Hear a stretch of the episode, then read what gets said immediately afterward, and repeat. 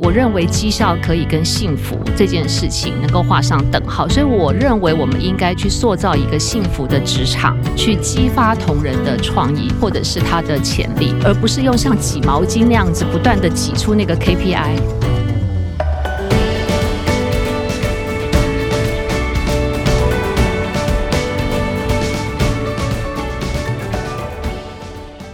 各位听众，大家好，我是节目主持人杨玛丽，欢迎来到今天的哈佛人物面对面单元。那本周呢，呃，我们要来谈一个我蛮有，我个人也非常有兴趣的主题，叫教练领导学哈。那为什么我会对这个主题有兴趣呢？因为我呃前不久碰到蛮多外商的高阶主管，那其中呢有不少人都在跟我说，他在上教练课程的培训，他们要去参加课程之后有一个认证哈，他们都要经过这样的过程啊，好像。很多大外商，比如说微软啊、Google 啊等等，他们也都在推动他们的高阶主管必须要教练的技能哈，所以我就会对这个呃竖起耳朵说，哎，那这个到底是什么呢？跟传统的领导有什么不一样呢？那么过去几天呢，我已经分享哈佛商业评论的好文章好多篇了哈，所以今天呢，来到我们节目现场的可以说是教练领导学的。专业顾问哈，那培育了很多高阶主管往这一方面去发展，同时还有出书，呃，有线上课程哈。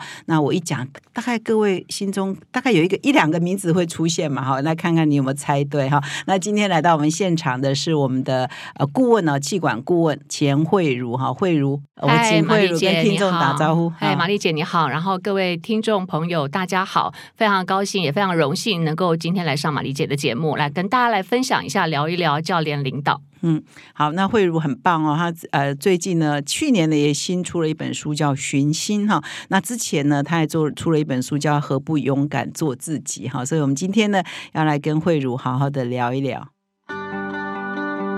企业领袖、高阶经理人最宝贵的一堂课，远见天下文化领导影响力学院第三期典范课程即将开课，邀集嘉士达集团董事长陈其宏。前 TVBS 董事长张孝威、信义房屋创办人周俊吉、全球危机处理专家邱强博士亲自授课，如何从百亿亏损谷底逆转，带领组织变革并稳中求胜。五天的课程由典范企业家亲自传授经营心法，每天六小时客制化课程，解构成功经验，让您提升思考格局，掌握决策关键。领导影响力学院第三期典范课程将于二月二十三日开课，限额四十个席次，现在就到资讯栏点击报名，向典范领导者学习，启动二零二四变革领导力。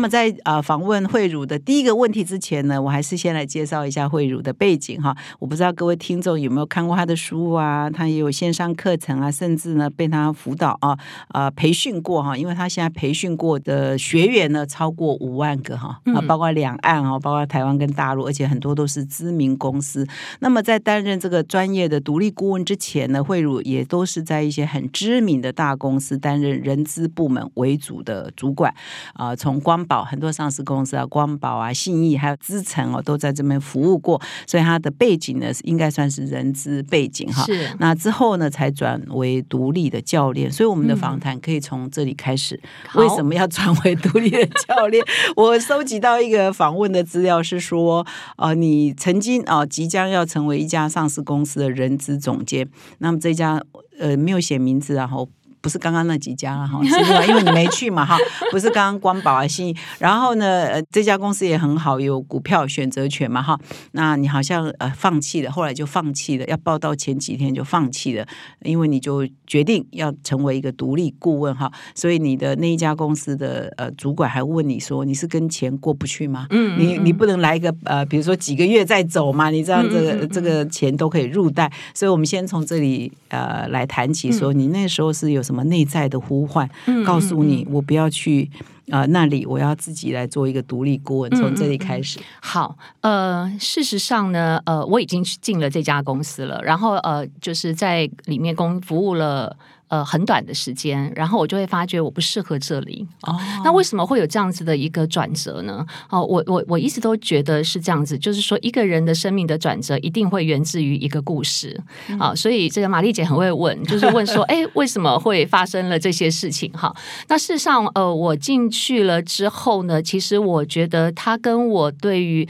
从事人资工作我的理念这件事情是有。有很大的违背的。那呃，我们在上教练的时候，我常常会讲一个公式哈，就是说，呃，一个人的行为其实不是他个人。单单的因素，而是这个人跟环境互动之下所产生出来的结果。所以我这个人会采取这样的行为，一定是这跟这个环境当中发生了什么事情有关系哈。那我我记得我刚进这家公司的两个礼拜，开完一些会的时候，我就决定离开了。第一个呢，就是我在会议当中，我听到很多的高阶主管啊，这个呃，用一些不当的。语言啊，呃，他们认为是语助词哈。啊那然后这个在呃，我个人觉得是是在辱骂我们的主管这样子哈。然后呢，我在开完会之后，我就非常的不习惯，你知道，就哇，这一生当中只有这两个礼拜呢是听脏话听的最多的一次。累计起来都对，累积这两个的前半辈子都没那么多这样子。然后我就跟我的主管讲说我要离职，我主管说问我问我为什么，我说我这这听最近听脏话听多了，我觉得我的灵魂受到污染。然后他就说你为什么那么脑中浮现一家公司，哦，是这样子吗？好，然后呢，我就觉得哇，就是每天开会，我都觉得有点受不了。这样，这第一个。然后第二个部分呢，就是呃，后来有呃机会，我到其他，就是我呃公司呃其他的这个呃，除了呃台北的这个所在地之外，到其他的工厂去了解一些公司呃同仁跟主管的一些的状况。然后我就会听到很多很多来自于基层或者是各阶主管的声音，这些都是跟组织文化、跟领导文化有关系的。那我认为这些都会造成员工在呃身心上面的一些的影响，所以我其实呃听到了这些声音，我也觉得应该要去改善，因为这会回到就是我。当初在从事人资工作，我有一个非常重要的理念是，我觉得人资最重要的工作跟最重要的职责是让在这里工作的每一个人都能够发光发热。那我就会觉得说，哇，这些人都是呃公司千挑万选进来的非常棒的专业的人士，可是为什么进来之后没有多久，我就会觉得他们就很像是一朵枯萎的花哦，啊？那我就觉得这好像是我们人资应该要去改善的。可是当我把这样的想法跟呃高层去做沟通的时候呢，他们会觉得说。呃，这些问题等到员工或者是主管拿到股票的那一天，都不再是个问题了。意思是说这些就变小了对啊，因为你的你的 mindset 会改变。对啊他认为人在工作的时候，其实最重要的还是会是在那个是金钱 bonus，的在金钱。嗯对对对，那他认为这些都是可以克服，而且都这些都不是在组织当中应该要去追求或者是哦呃这个尽力改变的。OK，好，那这个跟我从事呃这个人资工作的理念有很大很大的差异。其实每天心态都在调整，我看能不能转念。但我觉得我其实是很想要希望我的执行长可以转念，但我后来就很快就放弃，因为他的这个这个立场是非常非常坚定，因为他的立场就是认为所有的执行长最后只看绩效，只看数字。我如果数字成功，就代表我是一个很成功的呃 CEO。OK，、好，那所以经过了半年之后，我就觉得我的灵魂每天进来的时候都饱受痛苦。哦，所以我觉得在金钱跟呃心灵或者是专业的自由的这两件事情上面，我选择了后者。嗯，对，所以这就是为什么就是在我生命当中会做这样的决定。哦，所以啊、我们查查到这些报道是有部分是不正确的 哈。事实上，你是有去报道，然后也对也我已经待了半是年，对哈我已经是这家公司的 director。啊，就是人资总监。对，哈但是当我要拿到 bonus 的时候你还前两个礼拜我就离开了。哦，拿到 bonus 的前两个礼拜哈，好像这 bonus 不小哎，可以有两百万呢。对，不小。所以对啊，会在两个礼拜有差吗？对我老板半年跟很生气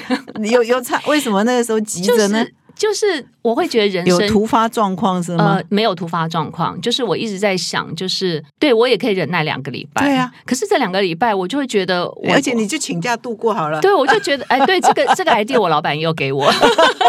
你老板对你还不错，他他真的对我非常非常好，对，所以以这家公司为例了哈，我们就不要追究他是哪一家哈。嗯但是我相信听众脑中可能会浮现几家公司，是不是哈？那我们不要对号入座。是但是呢，我觉得是不是以以这家公司为例，就是说可以留下来的人，大概就是习惯了这样的文化了。嗯那很多人其实更多人是像你一样，是他受不了就离开，这就大家不太知道是不是是这样呃，的。的确流动率很很嗯很很大，但是我们的 CEO 或高层他们认为这样的流动率没有关系，嗯就是我永远都可以用生。存，他愿意留下，就是可以适应这样的文化的对，就会留下来。对他认为我永远可以用很高的薪水找到很不错的人，嗯，对嗯 这也是一种这价也是一种值观，策略，啊，这也是一种价值观，留住这个这么适合在这里的人。对对对然后他就是为了为了钱，他可以很奋斗；是为了绩效，他愿意卖命的，好愿意卖命哈。那你为什么会从人资走到教练管理呢？OK，好。事实上，我从这家公司离开，是因为我认为我提了在公司里面跟我的 CEO 提了一个概念，就是说，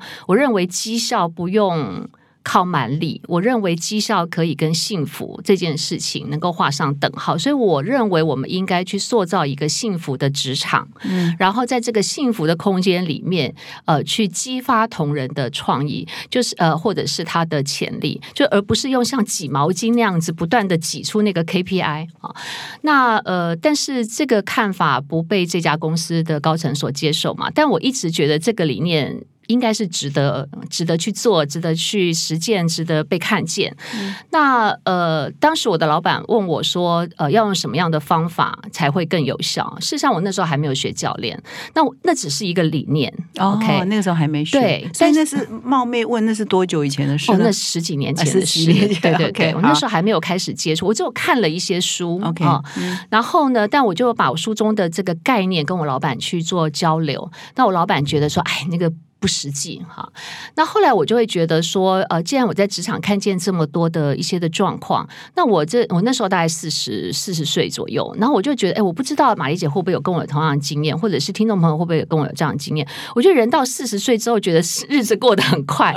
然后我就会觉得不行一下子 对，然后我就会觉得我剩下时间不太多了，你知道，就觉得应该要要去努力的为自己的目标而奋斗，或者去找寻那个答案。所以我离开这家公司的时候，我就决定不再进入一家呃这个企业，然后我想要去呃用我下半辈子的时间去找那个答案，就是到底能不能帮助企业在幸福跟绩效这两件事情找到一个平衡，找到一个方式，找到一个领导的模式。所以呃，我就决定成为独立顾问，然后一路一边学一边实践一边摸索啊、就到、就到现在了啊，所以你的核心关怀是幸福与绩效并重。是哦，那是什么样会慢慢带领你走到这个教练领导呢？嗯那什么呃，你可不可以来帮听众定义一下你心目中的教练领导嗯是一个怎样的管理模式呢？那在这之前，我也可以跟听众分享一下我们哈佛商业评论的文章，或者其实很多专家文章也都会用这个比喻了啊，说嗯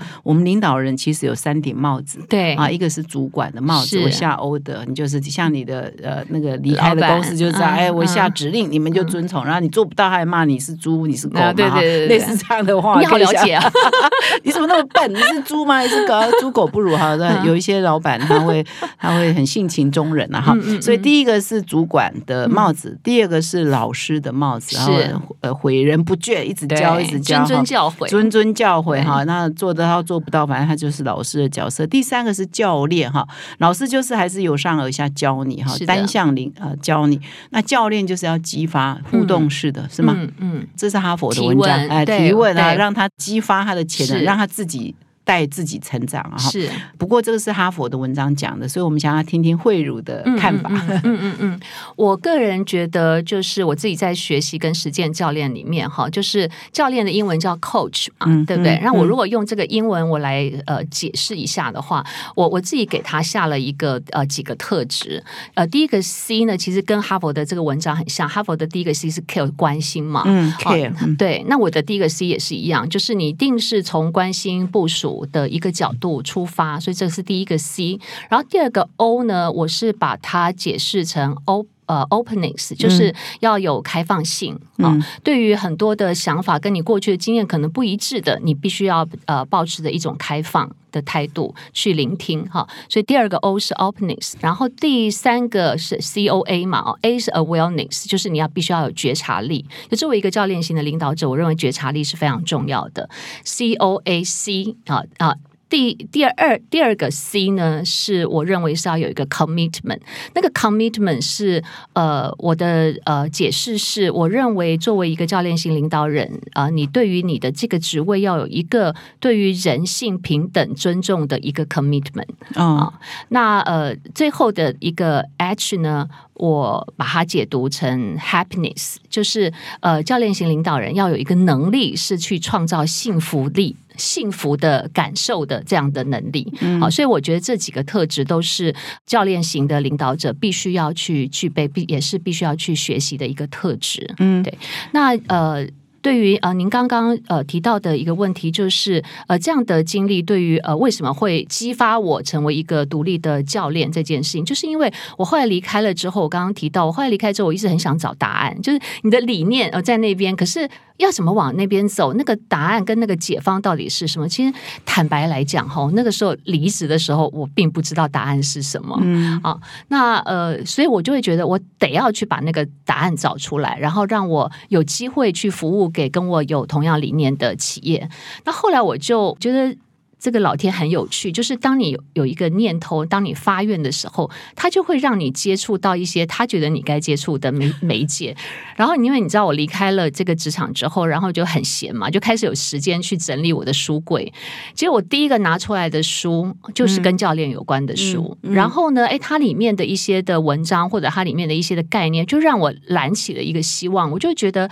教练这件事情呢，是激发人的内在的动力。啊，然后去更是贴近，就是去了解这个人在创造潜力的过程当中，他的阻碍到底是什么。那我就会觉得，而且他还有一个念，他也还有一个说法，就是呃，你在参加比赛的这个心态会决定了你的结果。就当你越能够 enjoy 这个比赛，你越有可能会得到好的成绩。那我看到这几个 point，我就觉得哇，这不是。我所向往跟追求的这个职场的境界嘛，所以我那时候心里就燃起了一个火苗，就是我要成为这样的一个呃这个推广者啊。所以好像是有一本书叫《比赛重新开始》，是。是从这一本书是。啊，所以你不小心买了这本书 N 年前啊，对。他是一个网球教练叫提摩西所写的啊，OK，嗯。哇，所以你不小心买了一本书放在你书架，很久没有看的。哎，对人家说秘密法则就是你心里在想什么，哎，他就就会 你就会吸引啊相关的出现，所以那本书对你是影响很大。，对对，哦算是我的启蒙书。嗯。我会再请教一下，就是说你以前在当人资，那你的背景是什么？会跳入人资，而哦在做人资是不是又建涉入培训？所以这也是有一脉相传的背景的对对渊源。对对对，其实我大学念的是化学系，哇，对应用化学系，然后但是我你知道我们那个年代，反正就考到哪里就念哪里嘛，对不对？然后念了联念。考分配，对对对，然后念着念着就突然觉得，哎，这好像不太适合啊。嗯然后那时候念应用化学系完了之后，我就呃，就是因为也只有这个专长跟这个专业，所以我就考进了这个呃经济部的商品检验局。哇，还有哦这一段，对对对，然后呢？就是你知道人就是很有趣，就是我那我我当年呢就是看这个，然后我然后我父反正我父亲就说，哎，那个商品检验在招考，那你就去嘛哈。那因为那个毕业也也也不知道干嘛、啊，那就去考嘛。那我就心里想说，我最好不要考上，因为那也不是我想要做的哈。然后呢，可是当你有这样的。你越不想要碰到的，你就越越可能碰到。然后就是几百人去考，录取两个人，我想说太好了，这录取率之低，一定不会录取到我。结果就 结果我就被录取了，哦对。然后我就进去了之后，我做了一年，我发觉这真的不是我所兴趣的。然后我我后来就在想，说我必须要去找一下，就是什么是目前还不是我的专业，但是它应该是我的未来的志业。那其实是蛮迷茫的，对。那呃，但是我觉得有机会刚好到了呃台北，然后呢也呃碰到了就是看见我的人资的特质，虽然我当时并没有人资的背景，然后看到我人资的特质的我的第一个老板，然后他用了我啊，然后呢，他在这个过程当中也花了很多的时间来教导我，然后去呃这个激发我对于人资的热情跟呃热爱，然后我就一路的就进入人资。我进入到人资的时候，我真的觉得我就天生为人资而生 啊！终于找到你的天分，尤其是人资当中的培训，是我真的觉得这个工作就是梦幻工作。是哦，对，培训的乐趣在哪？培训的乐趣，我当时的时候我就觉得，因为每天都在办训练嘛，哈，然后我就觉得这个像我们这种人资小专员，不是都是呃排完桌椅，然后你就要坐在后面，对不对？跟课，对不对？我就会觉得，怎么会有这么好的工作？就是 老板付你钱，你都不用做什么太多事情，你就坐在后面，然后听课，哎，然后他们要付很多学费，他们要付很多学费，然后公司付钱，对不对？然后，然后我自己就是一边看起来好像在工作，可是我是在吸收各种。不同的领域的专业的老师，然后呃，我有机会去聆听他们的教导啊，接受他们的专业，然后我还可以去观察到，那这些专业运用在我的学员身上，他们的反应跟呃实际落地的状况是什么。我觉得这真的是世界上最梦幻的工作，所以我非常非常热。而且经过一段时间之后，你会发觉那些人可能刚进公司的这些新人，经过你的这个教育训练的这个安排之后，你慢慢会发觉他慢慢成长茁壮，然后从一个呃这个呃这个经纪人，然后就中介经，因为我第一个工作在信义房屋，然后中介经纪人，然后慢慢看到他们成长，变成是一个店长，好，那就会觉得哇。教育训练真是真的是一个神圣的工作，可以影响一个人的发展。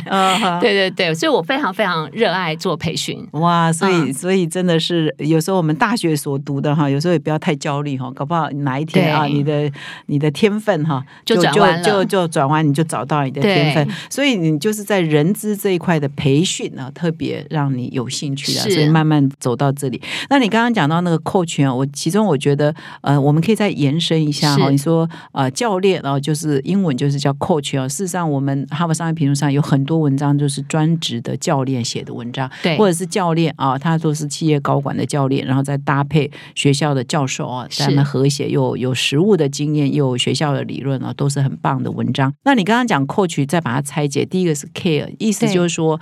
主管跟部署的角色，我们现在讲还是讲主管跟部署嘛，哈，是关心的，是主管是关心是部署的发展。第二个是开放，是就是你不是呃。单向下指令嘛，开放包容，这个比较可以理解。嗯，那么第三个是 awareness 哈，awareness 自我察觉了哈。嗯，这个要不要再延伸一下？是主管是以主管的的角度来分析嘛？哈，对，自我察觉跟部署的培训，嗯，关系是什么？什么是自我察觉？OK，好，我觉得觉察或者是察觉这个功力呢，其实是主管非常非常重要，在解决部署问题当中一个非常关键的能力。也就是说，当当你在下指令的时候，你能不能够觉察这个指令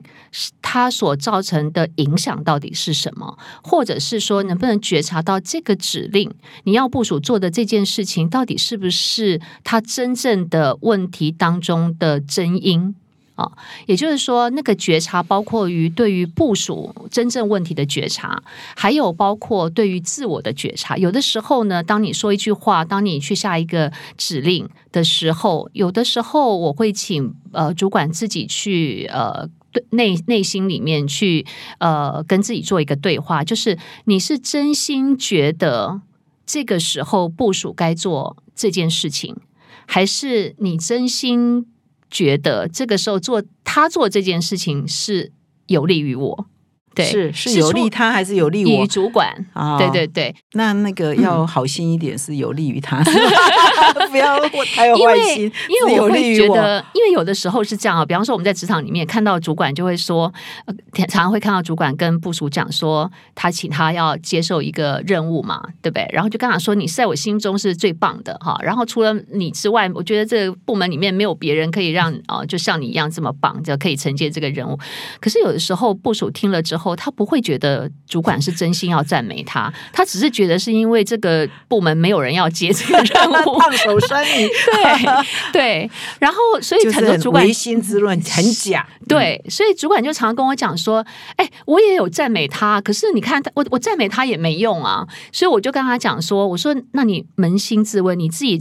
对内啊、自己向内去问你自己，你真心觉得他是做这个工作最棒的人选吗？还是你挖个坑给他跳？对啊，那所以那有的时候主管就问我说，为什么这件事情很重要？为为什么我去觉察这个我的这个起心动念很重要？我说，因为你觉察到了，你的同仁其实也会觉察到。哦，对，所以其实我觉得现在的伙伴都很聪明，也很敏感，所以他很清楚知道你讲这句话，你赞美我到底是出自于目的性。的赞美我，还是你发自内心从呃你跟我互动的过程当中的点滴当，你真的有观察到我的某个 talent 是适合做这件事情的。好，还有这个部分的第一个部分是对于你在下指令的一个自我的觉察。有的时候主管是还有一个就是我们在职场当中常常看到主管呃习惯用控制的方式直接给命令，那个背后其实是源自于很多的担心跟恐惧。啊，那所以如果当你把恐惧跟担心你在自我里面可以照见的话，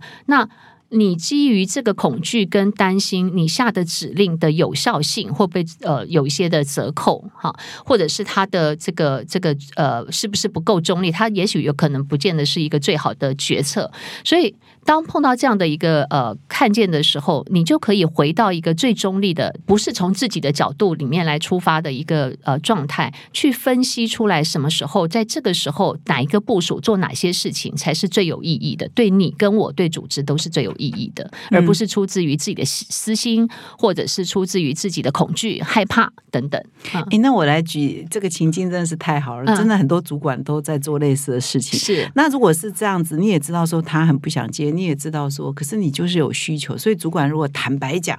我知道你可能很不想做，可是真的对我们很重要，示弱了。如果是呃这这个时候会不会比较有效？就是说，我知道你也不是很想做，但是这件事情真的对我们部门很重要。嗯，然后我想来想去，你或许不是最适合，但是你现在应该是接，要怎么接？接不下去哦我觉得，我觉得示弱哈。我觉得这很棒哎、其实啊我、我我自己的感觉就是，我觉得部署不见得永远都希望看到主管很坚强的那一面。嗯嗯，因为主管的示弱，其实某种程度也代表的是主管这个时候需要需要我帮忙，。嘿，需要我的帮，就需要你的帮忙，对真的需要。我也知道你不想做，但真的很需要你的帮忙，对，是不是这样？对是会比较有效，而不是讲一些唯心之论。你是最棒的，你是最好的，事实上根本不是。对，所以我会觉得第一个真心很重要。嗯，嗯对，我觉得嗯一真心，其实你的部署会被你感动，嗯然后一感动才会有行动。好嗯嗯然后感动了之后，我们大家再来讨论说，我们都知道，比方说现在的资源可能。啊，不到位。比方说，我你可能还没有被呃这个完全的训练好，但是你就得要接这个任务。那我们再接下来再来讨论一下，就是我需要你的帮忙，组织需要你的帮忙，然后我们再来讨论你缺的是什么，你有的是什么。嗯对我们也许没有办法做到百分之一百，但是我们可不可以尽己所能，试试看我们现在所有的，然后试试看突破我们没有的，嗯然后我们一起来努力。嗯对，嗯那我觉得呃，如果用这样的方式来谈的话，第一个会让部署觉得它的存在感啊，然后它的价值，然后。接下来，我觉得，呃，接下来才是非常理性的，可以进入到，呃，我们怎么样的去分析我们现在在达到目标的过程当中，我们的 reality 现在的状况是什么？就会从感性出发，从理性，然后在这个过程当中，能够尽可能的达到我们的目标。嗯，对，那好，那这样听众应该蛮理解的。awareness 的意思就觉察了哈，是觉察你自己跟啊、你的部署啊之间可能会怎么样来看一些事情。那第二个 C 啊，就 coach 的 C O A C 哈，第二个 C commitment，你要不要再延伸一下是谁对谁的 commitment？对什么的 commitment？呀我们在这个 commitment 当中，我们常常会很呃直觉的去讲说，我们希望我们的部署对公司。对他的工作有 commitment，对不对？好，那尤其我们在面谈的时候，面谈新人的时候，特别希望能够看到他对于这个组织有没有长远的 commitment。我们当然不希望他进来没多久，就像我进入那家公司没多久就走了嘛，对不对？啊好，那呃，所以呃，这个 commitment 在过去的解释来讲，是对于要员工的要求比较多。嗯那在教练领导，我把他为什么会把它放放在这里的原因，是因为我觉得主管在跟部署在相处、跟培养他他的过程当中，你必须把他当成是一个平等而独立的人去对待，你必须要有这样的一个 commitment。作为一个教练型的领导者，那个是对于人性的呃尊重。啊，也就是说，比方说我们在担任呃这个呃主管的角色，担任老师的角色，其实都都会以一种上对下的一种呃这种角色来对待。那另外一个角色就是您刚刚提到的教练的角色，教练的角色是比较是以平等的方式，然后呃教练的一个核心也是以提问的方式。那教练的另外一个核心也是不是以这个呃教练或这个主管的呃成功的经验为出发为贯。书，而是这个呃教练他过去的成功，其实并不是谈话的重点，而是他如何的去帮助这个同仁看到，在他过去的成功的经验当中，还有没有可以去把这个成功经验迁移到他未知的领域当中，所以去激发他个人的未知的领域，用他自己个人过去的成功经验才是最重要的。好，所以你必须要呃担任教教练，或者当你戴上帽教练帽子的时候，你必须要。对于这样的一个基本的态度有一个 commitment，所以这种 commitment 是说你对你的部署承诺啊，或者是希望带着他持续成长，这种 commitment 是是是，嗯，对，而不是公司业绩的成长，而是对这个人的成长，对对，好，对。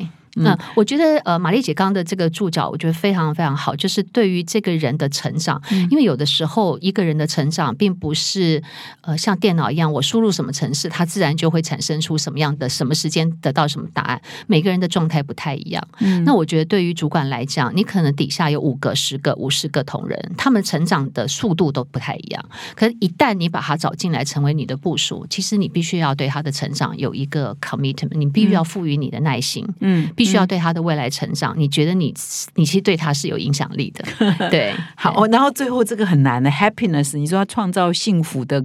的能力的感受能力，是说呃一个主管必须让员工觉得幸福啊？对对对，这个好难哈，要要求他绩效哎，对对 对，没错，就是常常会有人讲说，哎，我要要求绩效的同时，怎么又能够让他有幸福感？对，那这个就是在谈一件事情，就是我常常讲说，那个呃，意念会影响行动，行动会创造结果。好，那你对于这个的意念会影响到你呃采取什么样的行动？也就是说，假设我们都认为绩效跟幸福它一定是违背的，那我们的所采取的行动一定是二选一，觉得我们一定是为了要达到绩效，牺牲幸福比。必然的，嗯，OK。可是如果我有个信念是，我觉得在人生当中，工作占了我们很大很大的一部分。那我们人生存在在这个世界上的目的是什么？其实这也是我自己以前在从事人资一直在思考的问题。我们花了那么多的时间在工作，如果花那么多的时间还不快乐，还没有感到幸福，那我们什么时候可以追求幸福？然后，当然，我以前很多呃碰到的有有一些老板跟我讲说，退休之后你就可以尽可能的去追求幸福。但我在科技公司看到的是人不一定。会活到退休的那一天，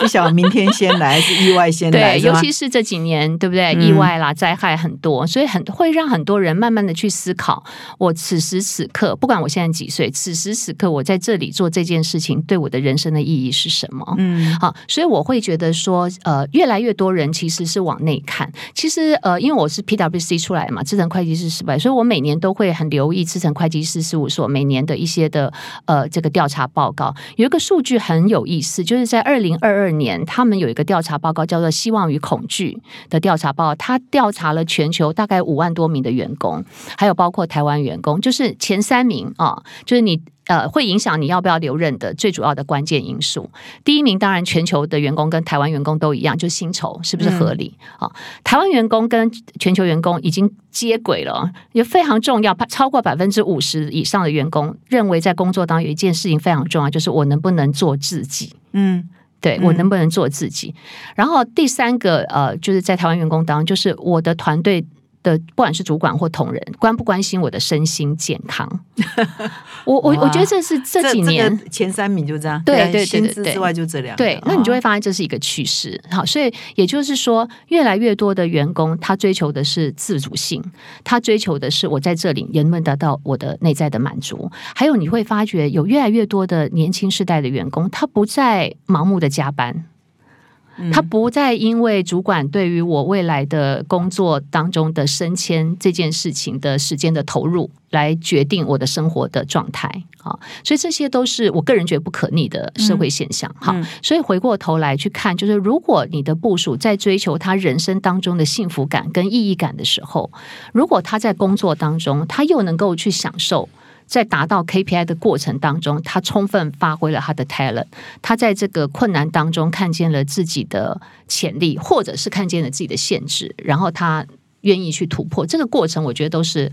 很具有美感的。我个人觉得是这样哈。所以，所以如果你在这个过程当中可以去引导他去感受工作的意义，然后让他在这里充分的感受到那个幸福的话，你就有可能更比较大的机会留住。呃，优秀的员工，嗯，啊，那我觉得现在留才也是企业很重要的一个关键的议题嘛，啊，所以我觉得让同仁在工作当中能够看见自己，能够创造幸福的感受，我觉得是现在的主管来讲非常重要的议题。嗯，那你在研究教练式领导这个进入这个世界之后，你会发现什么？有什么发现？比如台湾的企业，嗯，用这个教练式领导的管理模式。多还是少？毕竟还是少的。我刚刚提到 PwC 的这个调查，然后我又追踪了二零二三年，只有百分之二十几的同仁表示他在工作当中呃是感受到充实、快乐的。OK，所以非常非常低。听呃，在我看到这个报告是台湾的这个比例远低于亚太地区。嗯，好，所以这表示说呃，主管在创造幸福感这件事情是还可以再继续加油的。我觉得这这并不代表我们的主管。不重视幸福，而是长久来讲，我们因为主管都不幸福，对，连主管也不幸福，主管自己都不相信 我可以创造一个幸福的职场人生。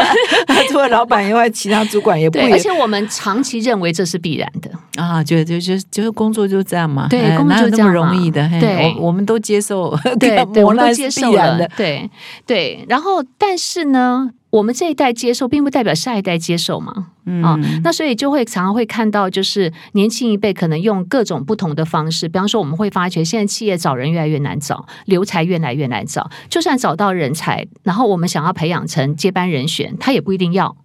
啊，所以就是你会发现，在进入企业的年轻的时代，他对于职场当中有他的一番自己的想象。嗯，好，回到我们刚刚 P W C 讲到的，就是有越来越多的员工希望在组织里面可以做自己。嗯，那所谓的做自己，某种程度就是我的意见能不能够被讨论啊，被拿出来讨论，被尊重，有没有可能呃，就是我又按照我的这种方式来达成企业的目标等等的，我的专业能不能充分发挥？好，所以呃，我。觉得，如果教练式的领导，它是一个 solution 哈，然后呃，我们在这里面其实就是在倡议着，你用什么样的方式对话跟领导，能够去呃产生这样子的一个领导力的特质。我们听众一定很熟悉教练，教就是说我们运动选手旁边都会有一个教练嘛，哈，那特色就是教练不会下场打嘛，对，打的是选手嘛，对，所以主角不是教练，对，主角是选手，所以我们在职场上很难让主管说，哎，我不是主角，哎，主角是员工啊，对，所以这个，因为我们习惯当老师啊，还有就只有习惯当主管，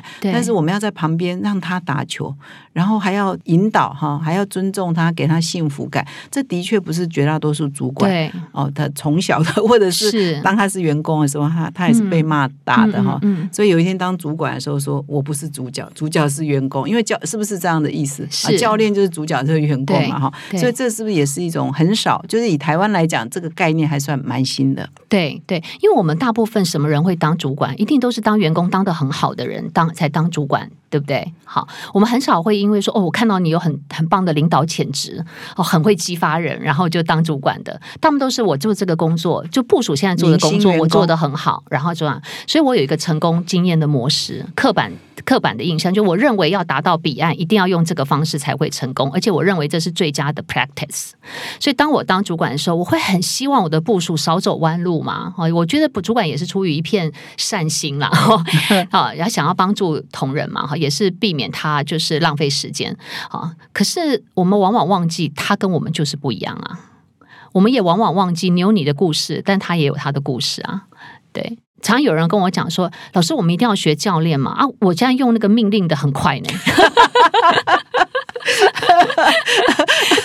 对，但是是短期。但我跟他讲说，对，学教练并不代表说你就永远不管什么样的呃情境，不管什么样的部署，你都用教练，不是，而是多给你一个工具。所以你要轮流戴戴看你这三顶帽子。如果你觉得大部分的同仁其实给命令啊，你觉得对于公司现况跟未来的发展，还有你跟员工都 happy，那 OK。嗯，好所以这个是又有更高的境界啊！所以我们也要跟呃听众澄清一下，我们讲三个帽子：主管、老师、教练，不是说你只能选一个了，对，永远当教练，那你也不等死了。对，员工要要教很久嘛，要戴很久，所以是三顶帽子轮流戴哈。有时候你就是要很果决、明明确啊，下下指示，而且要很勇敢的下下指令。所以有时候要当主管，有时候要当老师哈，有的时候要当教练哈。所以真的主管也不是那么容易当。对。真的越来越难当，越来越难当。所以是呃，有没有一个黄金组合呢？比如百分之多少的时间当老师，什么样的情，或者是什么样的情境当主管，什么样的情境当老师，什么样的情境当教练呢？有一些 guideline 吗？准则吗？哦，在我的课程里面，其实我把呃员工的各个不同的状态哈，就是用意愿跟能力来做一个矩阵图啊。比方说呃，意愿很高，能力也很高。的部署，你还要用就命令的方式吗？你还用老师的方式？因为他他能力又很好，意愿又很高，你就。你就放手让他做吧，哦，可是像这样的人呢，其实通常都是很有自己的想法的。那我如何可以去把他的这个呃很好的 idea 可以去萃取出来，可以让他有呃对于团队或者是呃这个彼此当，因为有的时候我们也是呃会从部署当中的意见当中去做成长跟学习哈。所以像这样的部署，我认为很适合用教练的方式，彼此啊用提问，然后刺激彼此的成长哈。那有另外一个部呃有一另外一类。可能就是意愿很高，但是能力很差。你们每天都打鸡血，都很很想要挑战任务，可是每次给你做错那种。每次说没问题，我一定做，然后越做越糟。对，那那种就是你，你那时候你你可能需要就就是扮演是一个主管的角色，也需要扮演老师的角色，因为他就是能力比较弱嘛，所以你必须要教他。OK，好，那有那另外一类的，就是呃，这个呃意愿很比较低，但是能力很好的。那我个人认为，像这样的，他之所以会能力很好，但是他意愿低，他一定有一些的挫折，或者是有一些的阻碍，影响了他的这个意愿嘛，哈。所以这个时候，我认为也适合用教练的方式，因为他能力很强啊，所以你不用再用自己的经验告诉他这件事情该怎么做，而是去突破他的那个意愿的这个阻碍。那有另外一种，就是两者皆不好，你这时候我觉得。觉得你肯定就是要行使主管的权责了，嗯，就是对，就是你要么就是 在在 fire 掉之前，你可能我我个人觉得，因为我也 fire 掉员工的经这个经验，可是我觉得当你要去准备要呃宣告他的确不适任的这个之前时候，你必须要有一段教教导期，嗯，就你教导当老师完了之后，你你必须要有一个教导期之后，然后你去尝试给他不同的工作，嗯，也许他做这个工作可能不见得好，嗯，他换了另外一个工作，也许是好的。所以，我刚刚说的举证，并不是针对这个员工的本身，而是针对员工做什么事情、做什么任务的时候，他的能力的表现。嗯，对。那那么呃，自从十几年前你开始投入这个教练式领导这样的领域，一直到现在，你觉得台湾的企业界对这一个观念的认呃接受度啊，或者是？导入的程度有哪些改变？十几年前跟现在差在哪我真的觉得越来越高。十十几年前的时候，我在本土企业上这个课的时候，很多的主管的回馈都说：“哇，老师这个概念好好，可是我们不需要。”就是我刚刚讲的啊，我们公司员工都很乖啊，直接用命令的，他们都就是就做了哈。好，所以我觉得十年前是属于宣导期，它只是一个吸收知识的这样的心态来上课的。好，可是我觉得现在是需求非常非常的旺盛，包括企业高阶主管一对一的教练的需求非常非常的高啊。那一方面也看得出来，就是主管急于的想要在这个两个的呃这个呃领导模式当中，另外再去寻求一个新的模式哈的一个这个需。需要另外一个部分呢，在一对一的教练的时候，其实我们看到的他的需求的来源有很大的一部分是主管开始去觉察到他自己的身心有了一些的变化，比方说外在环境的变化，现在大家的挑战很大，所以也会导致企业的主管脾气越来越大。对吗？就是常骂人，然后他自己有觉察到说，哎呀，我怎么越来越暴躁，然后越来越没有耐心啊，对待部署的这个这个这个意见越来越这个独呃独裁等等。但是他慢慢也会发觉，哎，我不能继续再用一个人的决策，因为他会觉得很害怕啊。我我碰到很多的就是一对一的这个被教练的这些我我我的客户，他会很坦白的告诉我说。呃，教练，我坦白跟你讲，我在做这个决策的时候，我是非常害怕的，因为我没有碰到过这样的问题，可是我也没有办法在公司里面去问别人，OK？因为问了之后，他那时候会觉得，就是哎，我我我我是 CEO 哎，我怎么可以不给答案？OK？好，可是他在面临这个从未有过的挑战的时候，他心里面是害怕，是恐惧，他怕做错。OK，所以长期来讲的话，他就慢慢就会发觉，他慢慢被掏空，被哭，就是感觉是枯竭了。所以他需要有一个时间点，是，我们通常是每个月会有一次会谈，他需要有一个在这个会谈当中，透过第三者的引导，去沉淀一下他在做这个决策的背后，他是受到哪些情绪的干扰。让他没有办法做出一个稳定的决策，以及他在寻求大家的意见的时候，到底是哪一个观念阻碍了他在公司内部扩大他的决策权？OK，所以我觉得这样的需求是我很明显的看到是越来越越来越大的。所以一对一的教练是说，像很多人现在高阶主管会邀请你去当他们的教练，是一次就是他是怎么个进行的？一次一小时，我们大概就是一个合约，就是呃。半年，然后一个月一次，然后一次大概就是两三个小时的一个对谈、物谈。对，那通常讨论什么呢？哦，这个五花八门都有。呃，通常都是从一个决策开始去做讨论。好，比方说，呃，有些主管就会呃告诉我，就是他怎么样在他自己心里面所想要建构一个，他也很想要像我一样建构一个绩效跟幸福感并存的团队。可是，在这个大的这个组织里面，他被要求 KPI 的时候，他觉得他很难。使使得上力，好，所以这个是一个就是理想跟现实之间的差距哈。那呃，另外一个部分就是也有一些 CEO 他在跟我谈到的，就是他的接班人选的问题。OK，那呃。这个是一个，然后另外一个部分就是，我也有碰到有一些高阶主管绩效非常好，他所以他来，他被公司送来或他自己愿意来说，他不是因为他自己绩效的问题，对公司派来的，对未来接班人的，而是我碰到有有有有几个他是已经生病，不要得癌症了，哦，对，然后公司为什么要把他送来？就是说这个人他的绩效绝对没有问题，领导力绝对没有问题，但是可不可以让他多爱自己一点？哦。对，公司这么好啊！对，很棒的公司。哇，那那已经得癌症了，还不是应该退休吗？为什么还要在？对你讲了一个非常为什么还要来扣非常棒的一个第一一一个一个 point，就是我通常在呃开始去做这个合约之前，我一定会跟他的最高主管去做一个对焦会议。我很好奇的就问这个主管说：“哎，那当你知道他的癌症的时候，他的反应是？他说第一个反应，他当然就是说我要离职。OK，然后这个主管呢，这董事长就不同意。”啊，那我就问他说：“你不同意的原因是什么？”他说：“以我对他长期的了解，这个人是闲不住的。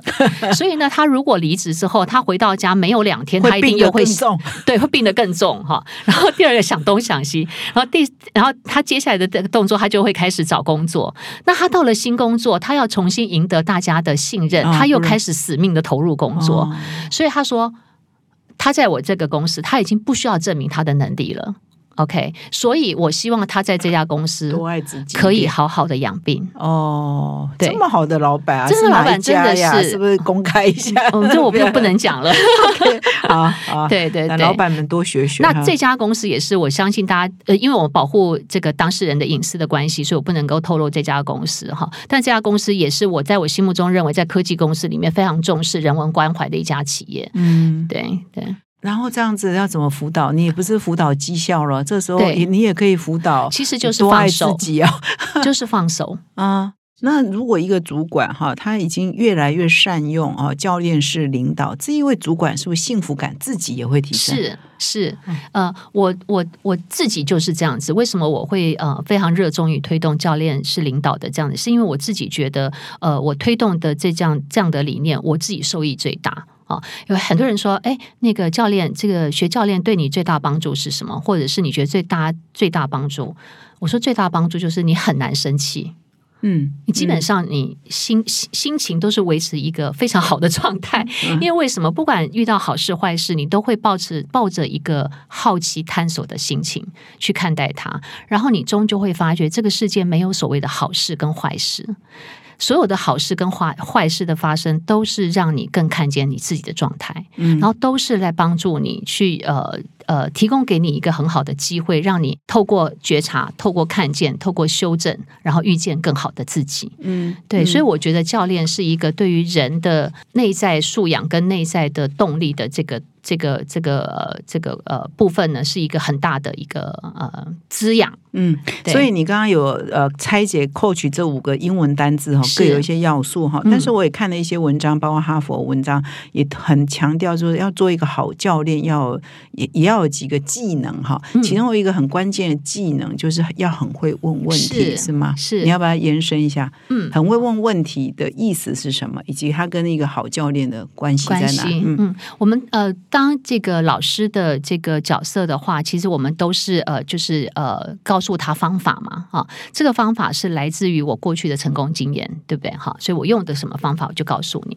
那提问的概念的是的意思就是说，呃，因为我们有没有发现，就在职场当中，有一些一定会有，你一定会有碰到一些的部署，是你苦口婆心的告诉他这件事情该怎么做，但是他不见得想要买单。就我就是想要做自己，我就是觉得我啊，他可能会有两两种状态，一种就是我也学了你的方法，可是我就是学不会啊啊！比方说，我常常看到销售的主管说啊，这客见客户有什么难，拿订单有什么难的？我就你你你就是常常去客户那边泡茶、喝茶、聊天嘛，对不对？那轻轻松松去跟喝茶当中，我就拿到订单了啊，简单。可是不是所有的销售人员都可以这么轻松，透过喝茶就可以拿到订单。OK，然后呢，但主管就觉得我的成功方式就是这样，我就直接这样子叫你去做这样的事情。可是你常常就会发觉说，员工去做了这件事情，然后哎，主管就会常常接到那个。不呃，那个客户的电话说：“哎，你这个员工一天到晚都在我家泡茶，赶又赶不走是怎样？对哈，所以主管在客户家泡茶拿到订单。”然后同仁到客户家拿到的是这个这个客诉，对，好，那员工可能就很挫折嘛，就是我再怎么学你，我都学不出像你这样子的功力，所以他会觉得最后很沮丧，就是我不是你，OK，好，那第二种就是我不想要听你的成功模式，因为我不想要成为你，嗯，OK，我不想要用你那样的方式来成功，OK，好，那所以碰碰到这样的部署的状况时候，你得要回到就是他到底他的天赋到底是什么？哦，所以我常。在我的课程里面去谈，就是我觉得我自己在学习教练有三个核心，我自己的心得就是一个是问，然后另外一个是看，一个是用。好，问的话就是用提问，提问的部分呢，就是从我过去的成功经验把它转化为问题。那这个我觉得是放掉自己的呃这个已知的答案，去探索那个未知的答案。那问的部分呢，是回到不呃，比方说我们要给答案是从我的角度。那问问题的话，就要从他的角度，好，比方说部署说啊，我就是没有办法像你，好，那我们通常如果直接呃当主管的时候，就说怎么可能？就这有什么难的？你一定没有认真，对啊，这很简单啊，你就这跟那个客户说什么哈？那可是我们忘记的，就是我们刚刚提到的，呃，你有你的特质，所以你可以很轻松的跟客户泡茶聊天拿订单。可是你的同仁有他的特质，所以。当你在提问的时候，你可以问他说：“哎，那你在跟客户泡茶、喝茶、聊天的时候，你当时感觉是什么？”嗯嗯，他说：“我我我觉得很害怕，我很紧张。”所以你想想看，紧张跟害怕对于你在跟客户很自然的聊天有什么影响？OK，所以他会不断的往内走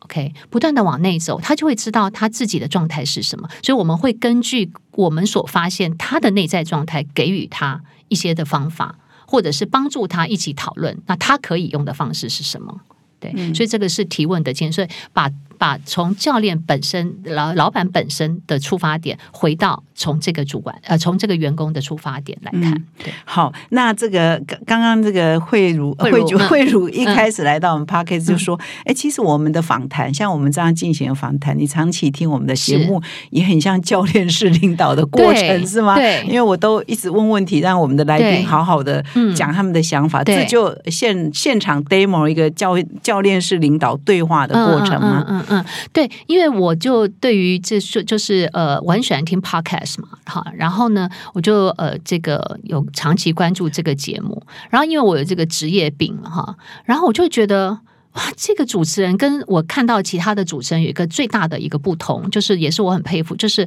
我觉得玛丽姐把自己缩小缩的很小，哈，那我觉得这个跟教练有一个非常重要的一个精神，就是无我的精神，哈，无我的精神很很类似。也就是说，我在谈话的过程当中，我不以自己的意见跟我过去的成功的经验为主，而是我每次在听玛丽姐的访谈的时候，我都会觉得说，你在问这个问题的时候，我心里面在想说，哎，待会玛丽姐可能在来宾讲完之后，他自己应该也会分享一下他自己的经验，因为你肯定在这个呃领域就是耕耘了那么久，一定也看过很多大师，或你自己的学习，或你自己的呃担任这个经营者的角色，里面也有很多的心得。可是我很仔仔细的听，我都听不到这一块，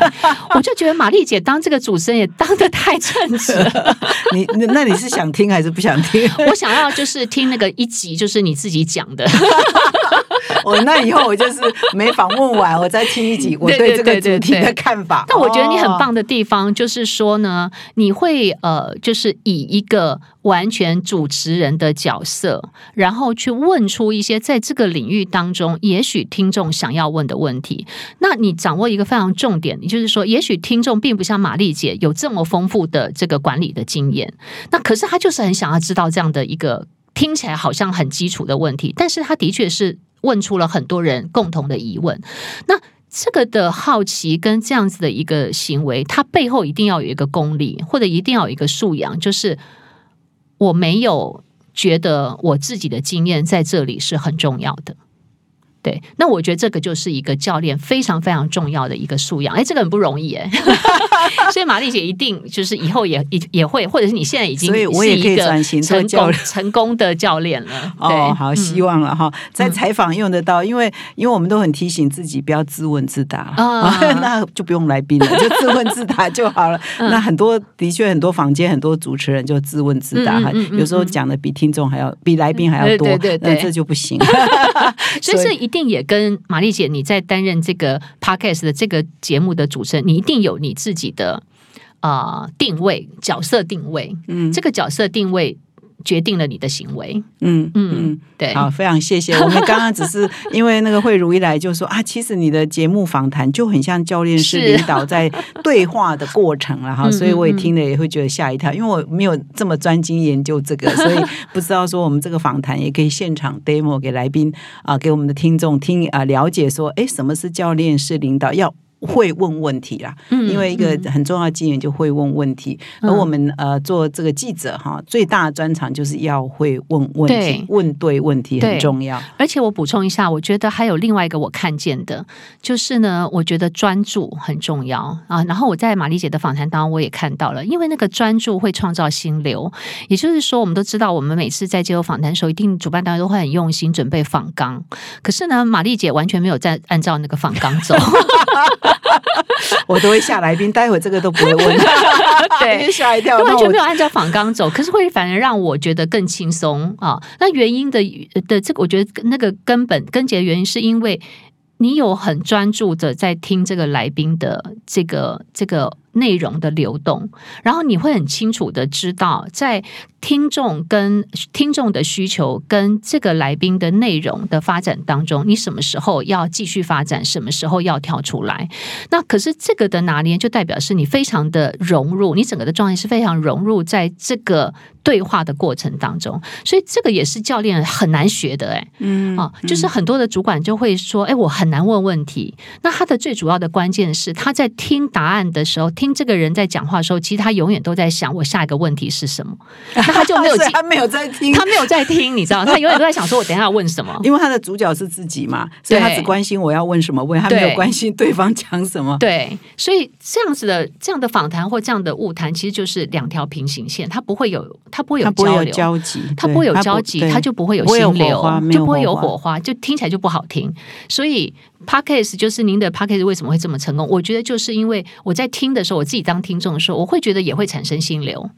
因为就很轻松自在，然后哎，觉得哎，对我这个时候刚好要问这个问题，然后你问呢，嗯，对我就觉得这真的很棒，所以你肯定一定会是一个很好的教练。所以我今天不是请慧茹来称赞我的，哈 绝对不是各位听众不这个没有要误解事先蕊过的。啊，只是说刚好我们谈到这个主题，而慧茹觉得我们这样的沟通过程、访谈过程，也可以做一个 live 是 case 啊，一个现场的活生生的案例给对听众可以参考。说，哎，你如果不了解教练式的对话是怎样，或许你多听我们的节目，嗯多揣摩。像慧茹是呃教练顾问，他就会往这一方面去去呃解读啊、嗯我们的访谈的过程。那的确，整个的呃比较菜鸟记者的确会问，哎，第一题我准备了十题，第一题啊、对。你讲完了啊，第二题那你第一题讲什么根本不是重点，不重要，重点是我听到那个哈这个结尾 呃了。结尾了，我赶快问我的第二题，所以他第一题讲什么，他没有顺着来，对。所以为什么我们的访纲只有第一，我的访纲只有第一题有效，之后都仅供参考的仅原因就是因为开始讲了之后，我会很专注，而且我觉得还有一个就是呃，其实你看我一讲到你的优点，我就停不下，因为我就就是有职业病，就在分析教练的特质。我觉得另外一个部分呢，就是我觉得你没有，你就比方说你在访谈的时候，你没有一定要。听到什么内容？就是我觉得你在这个部分的这个这个这个执着，因为我没有一定要想要这个节目听起来是怎样，嗯所以呢，你会能够随着这样子的一个心流，让它自然的发展。OK，那这个就会，我们为什么会谈到这里？就是我我我为什么会特别提出这件事情？其实就是我在您的身上里面看到这些教练特特，恰恰是我们在企业里面的高阶主管在学习教练里面，他觉得最困难的啊、也就是说，当我要从命令式的一个领导模式转换为提问的时候，他就只记得要问。就像你刚刚讲到，菜鸟记者就是我把问题问完，可是我问完了之后，听众觉得不好听，觉得很生硬。呃对，啊，所以教呃，这个领导者也是一样，当他开始学习的时候，那他如果只是要把题目问完，那他就会得到一个很生硬的教练误谈的一个不好的结果啊。可是他如果我没有一定要在这里面把它导向到什么样子的目的的结果的时候，而是我是欣赏跟享受。跟专注的聆听对方的时候，你跟他就会产生一种对流，嗯然后你就自然而然的，你就会，我相信，呃，玛丽姐，因为你过去的功力，再加上你的这个特质的时候，它会让你很自然的就会决定了我在下一个问题我要问什么，而不会随着这个访纲走。好所以我觉得这个在对谈的当中，不以我我的坚持的看法，一定要。让它产生什么样的走向，这样的一个享受的心态，也是我觉得是让节目好听的一个非常重要的因的一个因素。好，我们今天意外的得到慧茹很多的称赞哈，也找到未来转职哈、转型的一个新方向，非常谢谢慧茹哈。好，那我们今天呢，真的跟慧茹聊得很愉快，因为我们彼此有心流，所以我们对呃好像过了六很七十 好，那我们最后呢，请这个慧茹帮我们这个教练式领导，如果我们的听众要从今天开始往这方面能力去发展啊、然后呃，或者他已经在做，嗯。要呃继续的精进，你最后再提供一些建议跟补充。OK，我用呃三个名词哈来作为这个呃，就是玛丽姐的这个呃问题的一个呃这个回答。我觉得要可以经我我就有三个要素，第一个是 love，就是你首先得要先爱啊，就是要有一个爱的能力。那要有爱的能力呢，你一定要先爱自己。OK，好，然后呢，就是爱自己，你才能够给出爱，对于你的同仁，对于你的公司，对于你的产品跟客户哈。所以第一个一定要先呃，这个在这个创造 KPI 的过程当中，不要忘了回到自己啊，多爱自己，然后多重重重视自己的身心健康哈，然后呃，多赞美自己啊，多接受自己。目前可能还不是那么样的完美啊，但是朝完美的境界走哈。然后第二个是 enrich。啊，那 enrich 就是说，我觉得作为一个教练型的领导者，他应该要尽可能让他的生活丰富化。OK，不要只是谈 KPI，好，你可以跟同仁谈话剧，你可以跟他谈艺术，你可以跟他谈人文。那这些的的熏陶，其实都可以让你更了解你的同仁，也可以跟呃你的同仁更靠近，也可以让你自己的人生更丰富。所以你才会在这个多元的视野当中去呃去呃提高你的那个开放性。然后第三个，你做你做到了 love，你做到了 enrich。我觉得第三个是 empower。那 empower 我们在过去的解释都是赋能。那我们的对于赋能的呃解释又说是赋予能力，可是我这边的呃这个呃赋能，我的那个能是 energy，就是当你有爱，然后你的生活变得人生变得丰富化，你的知识丰富化了之后，你才能够让你的同仁更有能量啊，从他的自我的当中去产生能量。那我们要能够带给我们的同仁。呃，很大的能量，自己本身就要能够创造能量，所以我希望在新的一年，大家都可以在爱里面丰富自己的人生，并且有能力让自己更有能量，也有能力让你的部署更有能量。哇，谢谢慧茹啊，这很好的总结哈。那因为今天呢，从呃这个月开始呢，又是二零二四年崭新的呃开始哈，所以希望各位听众先从爱自己开始，还是从爱自己开始了哈。我常常说，这个我们的工作呢都是压力很大，然后不要痛。苦至少不要痛苦，不要压力大又痛苦。那人生一定要快乐，所以不管压力多大哈，还是要心情哦放轻松、愉快、快乐的做。呃，压力很大的事情是 是好，那呃，作为一个教练式的领导，培养这一方面的能力，应该有很大的帮助嘛。好，所以他还是不断提醒自己，先从爱自己开始。那我们非常感谢慧茹啊，今天来到我们节目现场，谢谢各位听众的收听，我们下礼拜再相会。谢谢，谢谢慧茹，谢谢，拜拜。新的一年该如何提升自我价值与生产力？阅读 HBR。为今年的职涯成长做最值得的投资。二零二四哈佛商业评论线上书展热烈开跑中，现在只要订阅一年，立即加赠两期，再加赠热门商管新书六选一，让你一次拥有职涯成长必备的资料库，就能在重要的时刻成为指引，带你航向职场成功之路。现在就点击下方说明栏连接，了解更多。新的一年，用阅读启动你的管理知识之行。